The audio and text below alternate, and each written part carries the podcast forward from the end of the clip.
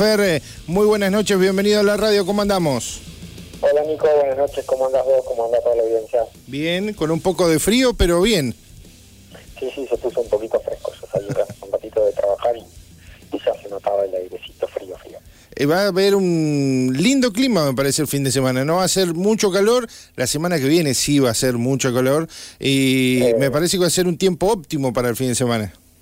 Sí, estaba mirando 23, 24 grados, me parece que va a estar excelente porque el sábado pasado hicimos unas pruebas comunitarias y tuvimos 29 grados y la verdad se pone intenso en, en- en el plazón del autódromo. Sí.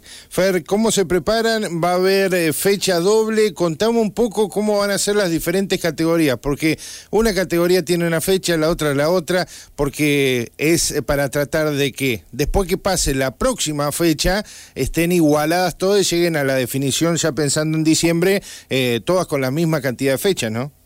Exactamente, estamos recuperando fechas que perdimos eh, por pandemia y alguna por, por una condición climática adversa, así que vamos a tener la quinta fecha de la categoría 110 senior, vamos a tener la sexta la sexta fecha de la master y la quinta y sexta de la senior 150.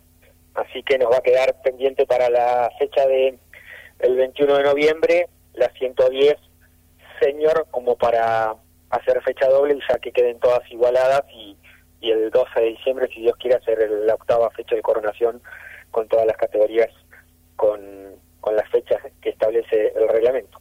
Contame un poco de las actividades, comienzan ya el día sábado con los habituales entrenamientos no oficiales que hacen en la previa de, de una fecha, ¿no?